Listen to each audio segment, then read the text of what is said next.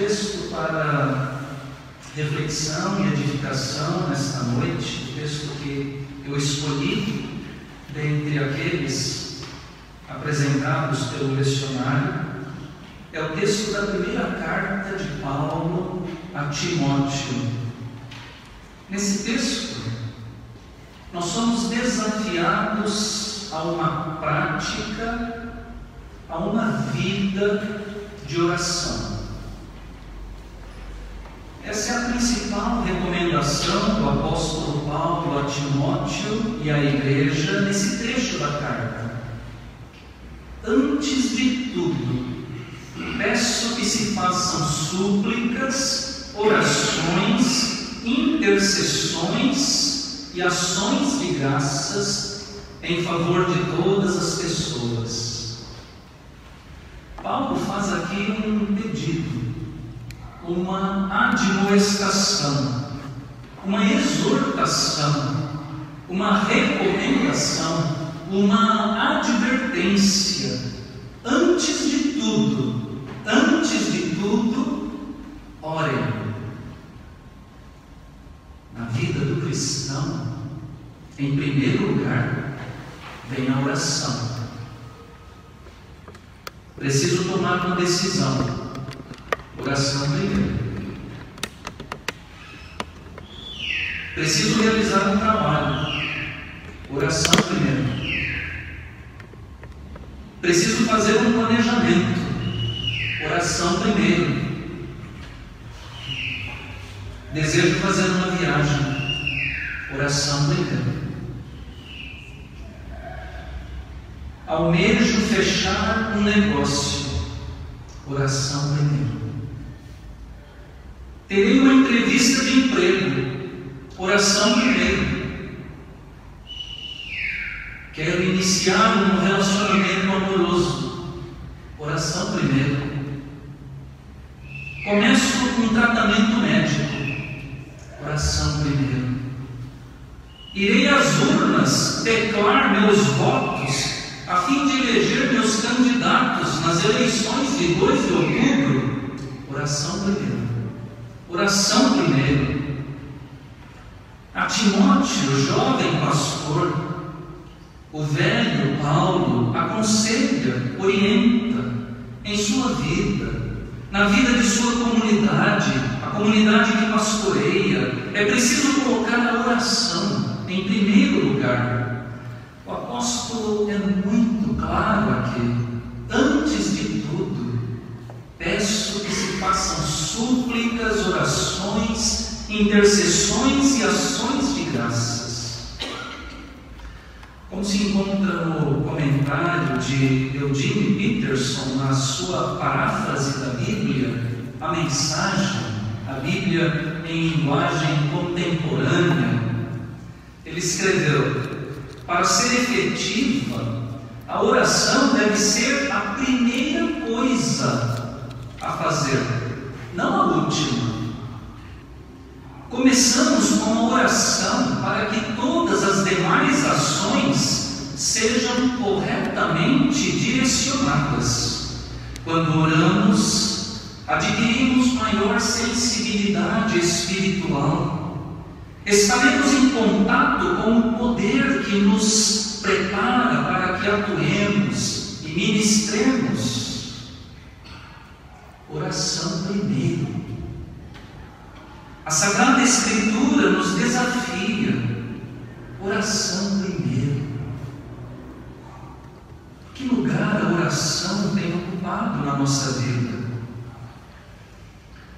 Paulo fala em súplicas, intercessões e ações de graças. Certamente ele está apenas exemplificando os tipos de orações que devem e que podem ser feitas a Deus pelos cristãos antes de qualquer coisa.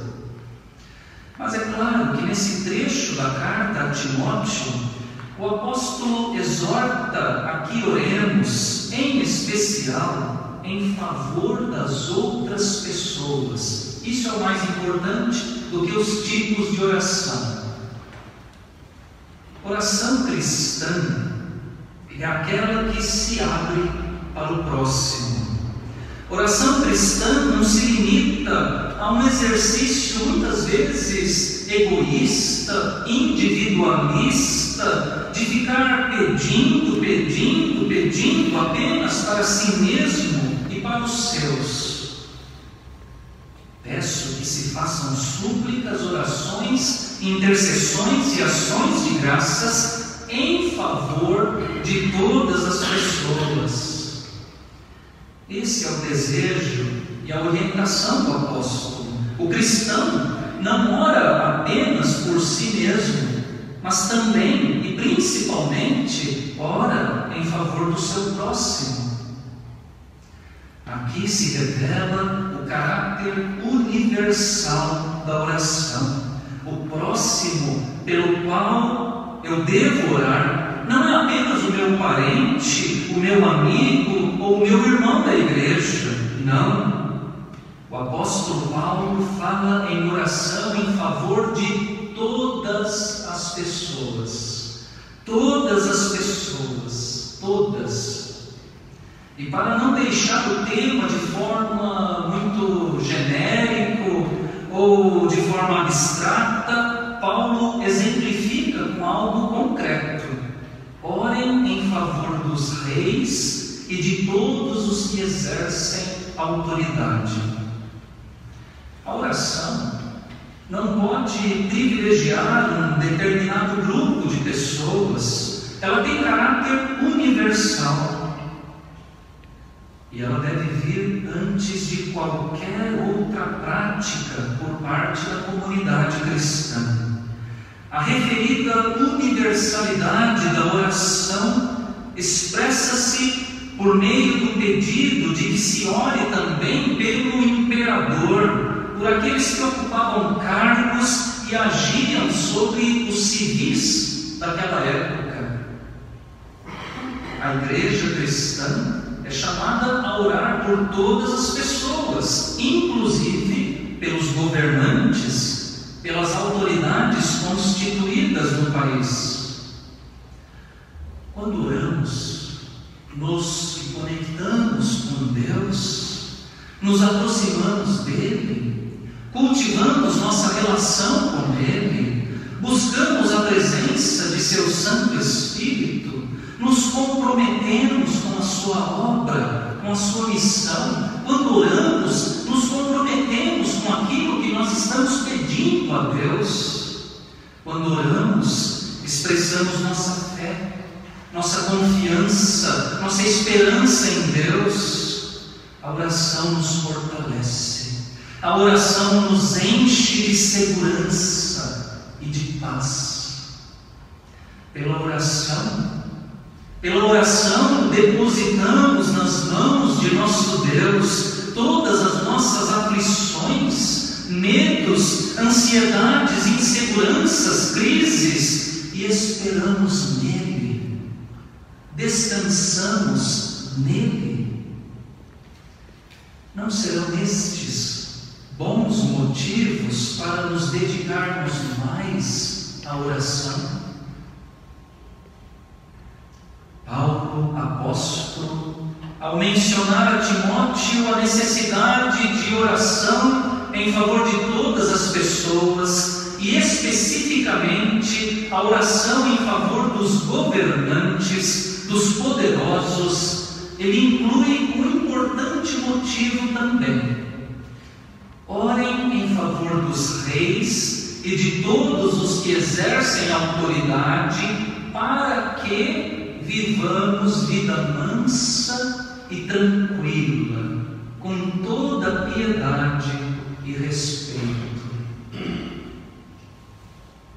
Quem quer vida tranquila, mansa, sossegada, precisa se dedicar à oração, e de forma especial à oração pelas autoridades, reis, imperadores, presidentes, governantes, autoridades em geral têm importante influência sobre a vida das pessoas, estão em posição de comando, têm o poder de decisão.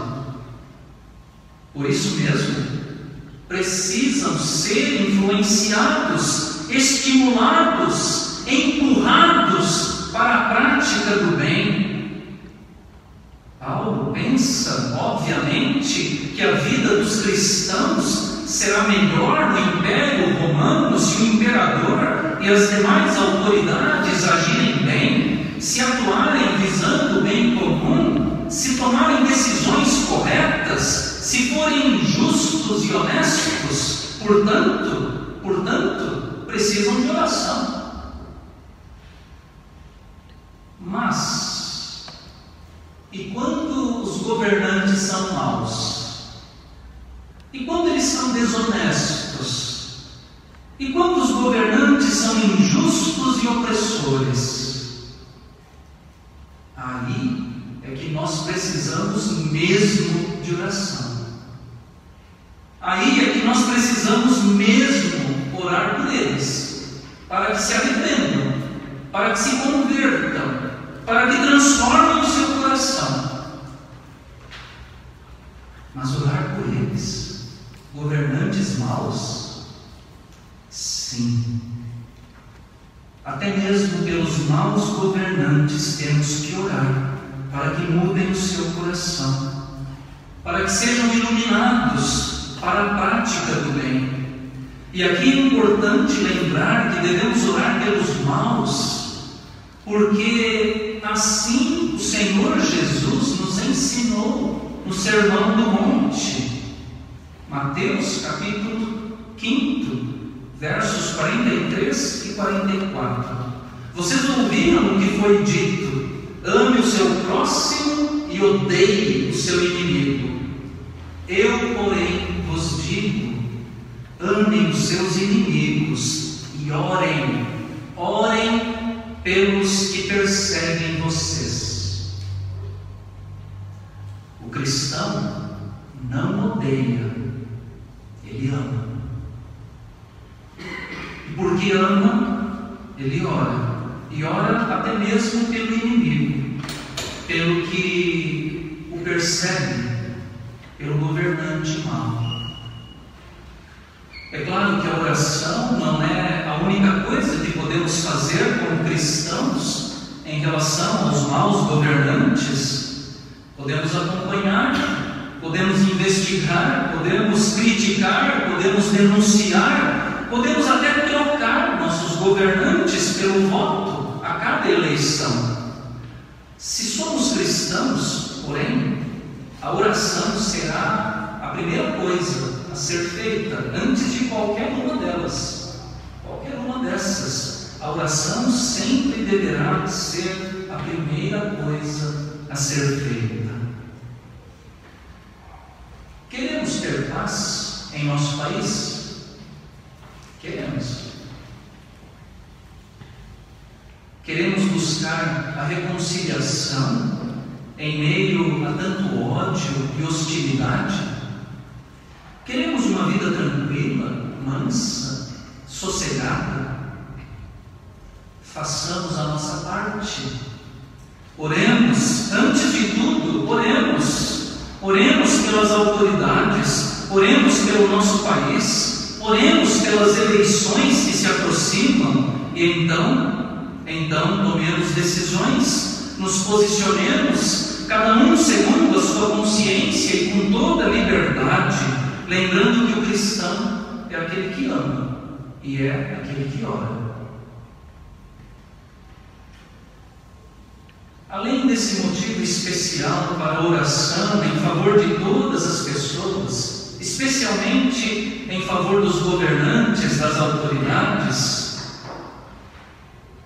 além da busca da paz, de uma vida tranquila e sossegada, temos ainda mais um motivo pelo qual nós não podemos deixar de orar pelos outros, entre eles os nossos líderes políticos e demais autoridades. Tem mais um motivo pelo qual nós não podemos deixar de orar por eles. Paulo escreve: Isto é bom e aceitável diante de Deus, nosso Salvador, que deseja que todos sejam salvos e cheguem ao pleno conhecimento da verdade. Devemos orar em favor de todas as pessoas, inclusive em favor dos governantes e das autoridades, e mesmo e principalmente em favor dos líderes maus, não apenas porque este é o nosso dever como cristãos, não apenas porque desejamos ter paz, vida tranquila e mansa no nosso país, mas também, também devemos orar por eles porque Deus deseja que todos sejam salvos e cheguem ao pleno conhecimento da verdade. Deus não quer que ninguém se perca. Lembram-se da parábola do último domingo? O pastor que deixa 99 ovelhas em segurança e sai para procurar aquela uma que se extraviou. Aqui se manifesta o desígnio gracioso do nosso Deus. Ele é Deus de amor, de perdão, de salvação. Tem prazer e alegria em salvar. Nós cristãos, como igreja do Senhor, participamos desse processo Participamos dessa missão salvífica, orando pela salvação das pessoas. Talvez, talvez, irmãos e irmãs, tenhamos que ser lembrados de que a nossa missão também é essa oração evangelística, orar pela salvação dos pecadores, inclusive os políticos, inclusive os líderes maus, os governantes desonestos. Oramos porque cremos em Deus, cremos no seu poder, cremos no seu amor, cremos que Deus é poderoso para transformar corações de pedra em corações de carne. Cremos que para Deus não há nada impossível. Por isso oramos.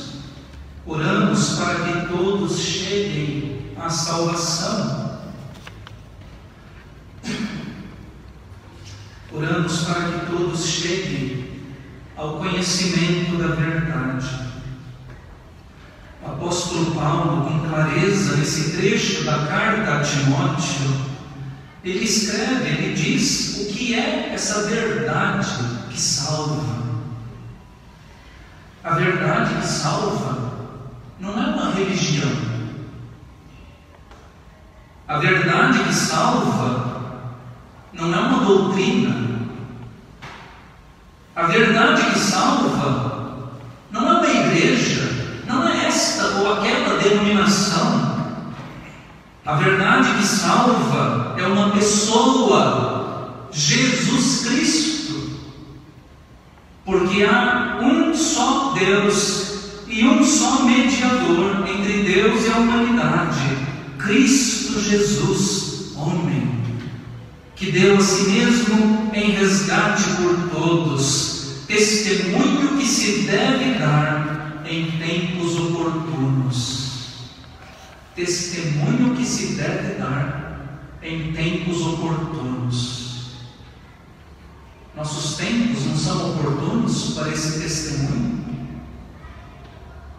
Esses tempos que estamos vivendo são tempos oportunos, sim, para darmos esse testemunho.